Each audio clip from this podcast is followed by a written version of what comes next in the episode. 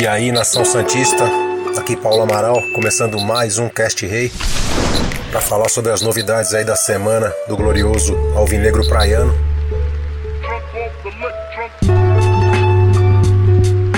Enquanto o Campeonato Brasileiro continua parado, Peixão volta a jogar no Campeonato Brasileiro só no fim de semana dos dias 13 e 14, diante do Bahia, lá em Salvador. Santos, que é vice-líder da competição, cinco pontos atrás do Palmeiras, vem fazendo uma ótima campanha. O Santos realizou um jogo treino contra o São Bento, venceu por 3 a 1, com destaque para os gols de Marinho cobrando pênalti, um gol contra do rapaz do São Bento e o terceiro gol marcado pelo Marcos Leonardo, uma promessa das categorias de base, que ainda não assinou contrato profissional com o Santos, é agenciado pela mesma empresária do Robinho mas deve aí dar alegrias à torcida do Santos muito em breve como profissional. O menino já tem mais de 100 gols pelas categorias de base do Santos, sub-17 e sub-15. Está há bastante tempo na Vila Belmiro e certamente vai acabar acertando aí seu primeiro contrato profissional para permanecer no Peixe.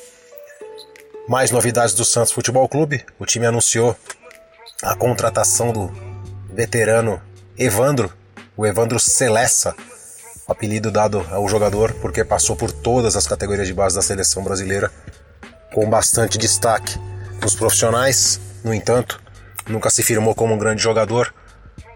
Teve boa passagem pelo Atlético Paranaense, mas não repetiu o desempenho no Goiás, nem no Palmeiras quando chegou para brigar pela posição com o Valdívia em 2009, nem no Atlético Mineiro, nem em outro clube aqui do Brasil.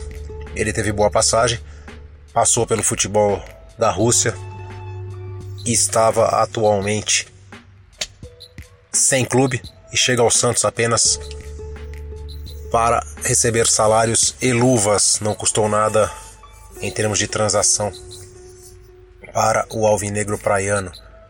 Tem 32 anos, assinou contrato por um ano. É uma aposta, estava livre no mercado, é uma aposta da diretoria. Não se trata de um jogador de ponta, mas pode vir a ser útil para a sequência da temporada. Além do Evandro, Santos ainda busca um outro meio-campista para repor a saída do Jean Lucas, que acabou negociado com o Lyon da França, pegando o Santos de surpresa aí por 8 milhões de euros. Já até se apresentou lá. O nome desse meio-campista, no entanto, não vem sendo divulgado. O único que vem sendo divulgado é o Hernani, jogador que o Santos já tentou uma vez, que era do Atlético Paranaense está no futebol da Rússia. Mas o Hernani é um jogador muito caro, então o Santos está com outras alternativas, mas os nomes não estão sendo cogitados. Lateral direito também permanece aí na, na alça de mira do Santos. Já faz um bom tempo para a reserva do Vitor Ferraz.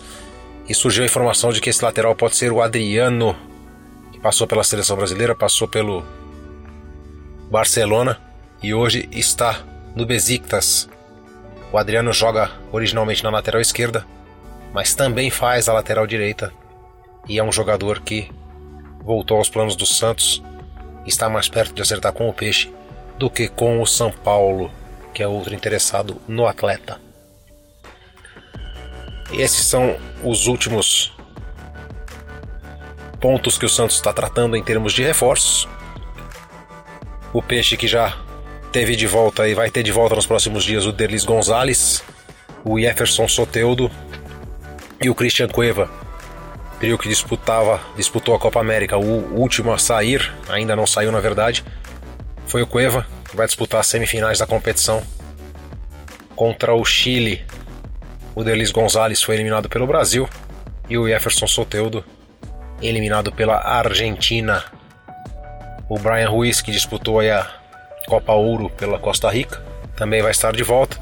O jogador não não faz parte muito dos planos do São Paulo, mas estará de volta aí para treinar com o comandante argentino até chegar um clube interessado no seu futebol. Então esta semana essas são as novidades do Santos. Eu sou o Paulo Amaral, este é o Cast Rei. Para você, apaixonado pelo glorioso alvinegro praiano. Um abraço e até a próxima. Valeu!